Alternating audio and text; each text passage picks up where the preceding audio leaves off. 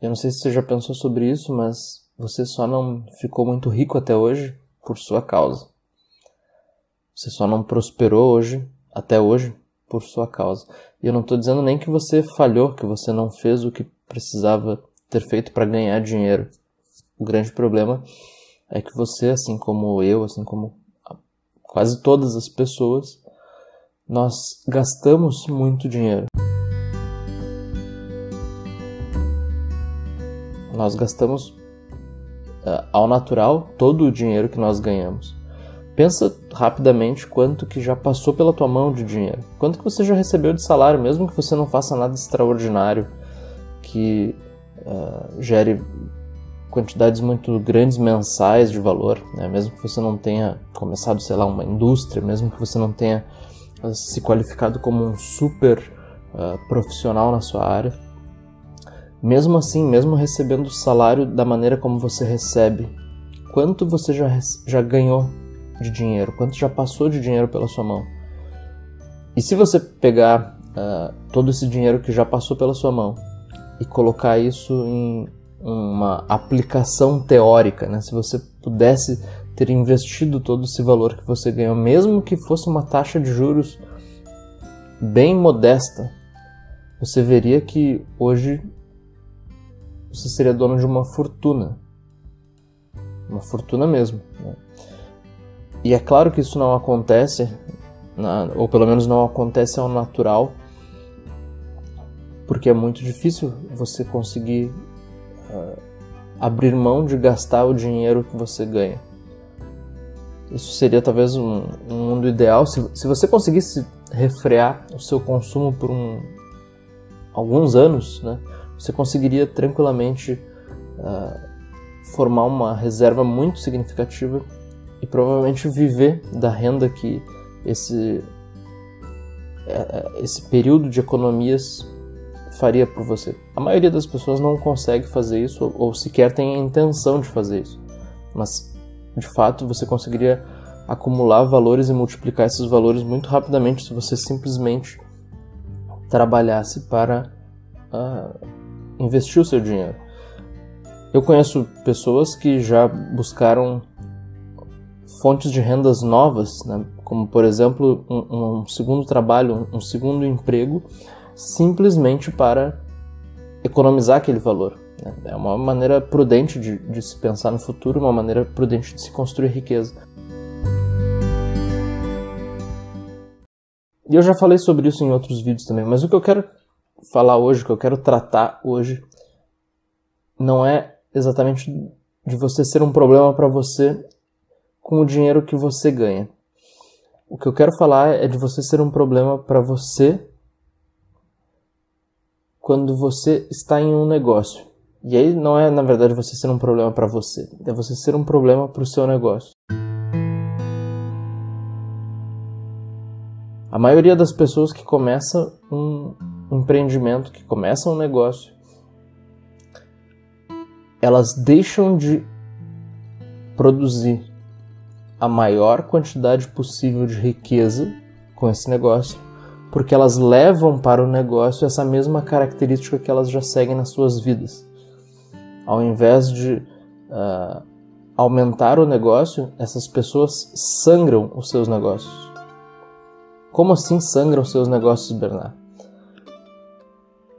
Nós nos acostumamos, né, e isso é uma terrível tradição, né, nós nos acostumamos a gastar todo o dinheiro que a gente ganha. Então é muito comum que as pessoas cheguem no final do mês tão pobres quanto começaram o mês. Então imagina assim, você começou a trabalhar, você nunca teve renda nenhuma, então você começa a trabalhar e começa a receber remuneração. Você trabalha um mês, né, sem receber nada, no final do mês, que é quando você recebe o pagamento do mês anterior, você coloca as mãos no dinheiro e começa a gastar. E até o final do mês, você gasta todo aquele dinheiro. Ou seja, no final do segundo mês, quando você terminou um mês desde o momento em que você recebeu o pagamento, em geral as pessoas estão tão pobres quanto quando começaram o mês anterior. Ou pior do que isso, estão devendo, né? porque o salário, enfim, a remuneração que tiveram não foi suficiente para cobrir todo aquele período naturalmente, não foi suficiente para cobrir todo aquele período com as próprias forças e por isso precisaram pegar uh, um empréstimo, ou usar o crédito rotativo, ou usar o, o cartão de crédito, enfim. Isso, uh, esses episódios, né, são rotina na vida da maioria das pessoas e tem que se fazer um esforço para não ser assim. O problema é que quem resolve começar um negócio muitas vezes repete esse padrão de erro. E mesmo que o negócio vá bem, mesmo que uh, seja lá qual for a atividade que você resolver desempenhar, uh, abrir um pequeno empreendimento, enfim, mesmo que isso seja lucrativo, as pessoas acabam matando os seus negócios ao sangrar, ao tirar dele todo o lucro que esse negócio pode dar. E se você tem um negócio que, enfim, entrega uma remuneração de. Uma remuneração não, entrega um crescimento de 20, 30%, ou seja, 20, 30% de lucro no final da operação, no final de um determinado período. Isso pode se tornar algo fantasticamente grande. Isso pode crescer é, algo que cresce a taxa de 20, 30% uh, tem potencial de construir grandes fortunas em pouco tempo. Agora, se você esvazia todo o lucro dessa operação, se você no final de cada período saca todo o lucro desse negócio e não reinveste no próprio negócio, é como se você estivesse fazendo com que a sua empresa seguisse o seu padrão de vida qual que é o seu padrão de vida? Ganhar dinheiro, gastar todo o dinheiro e recomeçar do zero. Quando você ganha dinheiro, gasta todo o seu dinheiro e recomeça do zero, você repete né, na sua empresa, repete no seu negócio o mesmo padrão que fez com que até hoje você não tenha prosperado. Então, por melhor que seja o desempenho da sua empresa, se você não fizer reinvestimentos se você não permitir que o seu negócio continue crescendo com as próprias forças, você vai estar podando ele de uma maneira impressionante. E aí você pode pensar, tá bem, Bernardo, mas como é que eu vou fazer isso? Porque eu, afinal de contas, eu crio um negócio para me sustentar. Né? Eu vou começar um negócio para uh, ser a minha, a minha fonte de, de receita, para ser uh, talvez a minha principal receita o que, que eu posso fazer para não sacar esses, esses lucros, para não distribuir esses lucros e poder reinvestir no negócio? Como é que eu vou me sustentar? E aí que está a ideia, né? Você precisa se enxergar, você precisa não, você faz o que você quiser, né? Mas seria proveitoso que você se enxergasse dentro desse negócio como alguém que precisa ser remunerado, mas que não está lá para sangrar o negócio que não está lá para tirar todo o proveito que esse negócio pode ter, para não frear o crescimento dele. Então, você poderia pensar em ter uma remuneração como um salário. Então, você é remunerado pelo seu salário, com um salário que você mesmo estabelece, mas que não cresce na mesma proporção da multiplicação que os seus lucros podem ter. Então imagina que você tenha 20% de crescimento a cada ano. Se você uh, simplesmente no final do período for lá e drenar todos esses lucros para sua conta pessoal, no próximo ano você vai ter que recomeçar no mesmo ponto em que você recomeçou, que você começou no ano anterior. Mas se você for aplicando essa taxa de crescimento de 20% sobre 20% sobre 20% sobre 20% ao longo de alguns anos, você vai ver o potencial de crescimento que isso pode ter. É, é interessante que o homem né, que é reputado como o maior investidor dos nossos tempos, que é o Warren Buffett, ele criou um, um negócio, a empresa que, que ele administra, que, ele, que é o principal negócio dele, é uma empresa que cresce não muito mais do que 20% ao ano, só que ele faz isso há, sei lá, quase 50 anos. Então pega um crescimento de 20% ao ano e coloca isso em, em uh, uma constante. Né? Vê quanto que dá 20% de crescimento a cada ano de forma acumulada. É um crescimento muito grande. É um crescimento realmente muito expressivo. E essa empresa tem a particularidade de não distribuir lucro para os seus acionistas. E aí tu pode me perguntar, tá Bernardo, mas por que, que alguém compraria uma, uma empresa, por que alguém compraria ações de um negócio que não distribui lucros? Porque ela tem algo muito bom, algo melhor para fazer com esses lucros do que distribuir eles. Imagina assim, a sua empresa consegue crescer como a dele 20% ao ano. E ela tem a opção de entregar esse dinheiro para você ou reaplicar esse dinheiro. Se ela entregar esse dinheiro para você, você vai conseguir fazer ele crescer 20% ao ano também? Provavelmente não. Provavelmente você vai inclusive gastar esse dinheiro. Mas vamos supor que você não fosse gastar, que você fosse tirar desse negócio e fosse colocar numa outra aplicação qualquer. Que aplicação seria essa? Uma poupança, talvez? Um título de renda fixa? Nada disso né, chegaria próximo dos 20% ao ano.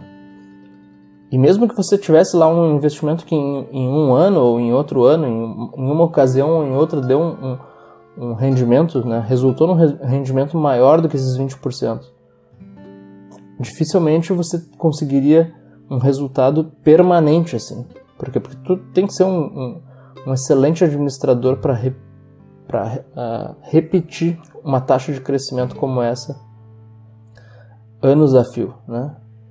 E então para o investidor, né, para aquela pessoa que colocou dinheiro no negócio, de fato, a melhor opção pode ser ter a própria empresa multiplicando aqueles valores, fazendo com que aqueles valores cresçam, porque ela consegue fazer isso melhor do que a maioria né, das opções em que você poderia colocar esse dinheiro. E o que, que esses pre, uh, investidores ganham então se eles não recebem lucro? Eles ganham na valorização das suas ações, na, na valorização do seu pedacinho de cada uma daquelas empresas. Então imagina que você colocou mil reais em ações no primeiro ano dessa empresa. No final do ano ela vai ter mil e duzentos com uma taxa de crescimento de 20%. No final do segundo ano não serão só 1.400, porque vai crescer sobre todo o valor que já está lá, porque ela não distribuiu os lucros. Né? Então, como ela não distribuiu os lucros, você não vai estar ganhando mais 200 a cada ano. Você vai estar ganhando de maneira acumulada, de maneira composta. Faça isso, faça esse exercício, coloca numa calculadora aí. Uma taxa de crescimento de 20% ao ano ao longo de, de 20, 30 anos, 40 ou 50 anos, como é o caso né, de, desse maior investidor que eu falei para você. É realmente muito expressivo o resultado. Então não tenha dúvida disso, você é o seu maior problema. Você só não enriqueceu muito até hoje porque você, apesar de ser o seu provavelmente o seu maior patrocinador, ou seja, você é quem mais gera dinheiro para você mesmo, apesar disso, você também é quem mais gasta. E você gasta muito, né? você gasta como gente grande. Você gasta realmente grandes quantidades de dinheiro quando colocado em comparação com quanto você ganha. É muito provável que você gaste todo o dinheiro que você recebe ou, ou próximo disso. O que é um erro por si, né? Poderia chegar a uma vida muito mais uh, rica, muito mais próspera, se você refreasse um pouco esse consumo. Mas isso é difícil de fazer. Então eu chamo atenção para quando você abre um negócio e repete esse padrão de gasto, repete esse padrão de despesa também com o seu negócio. Faz com que esse negócio não cresça simplesmente porque você está ansioso para colocar as mãos no lucro. Está ansioso para colocar as mãos no lucro. Quando você vai aprender sobre o mercado de ações, é muito importante você comprar empresas, né, aprender a comprar empresas que sejam lucrativas. O que, que são empresas que são lucrativas? Empresas que terminam o exercício no positivo, com um resultado positivo maior do que todos os custos, maior que todas as despesas que teve. Ou seja, ela, ela termina cada exercício com ganhos. Mas não necessariamente você precisa comprar empresas que pagam dividendos. O que, que são dividendos? A distribuição desses lucros. Porque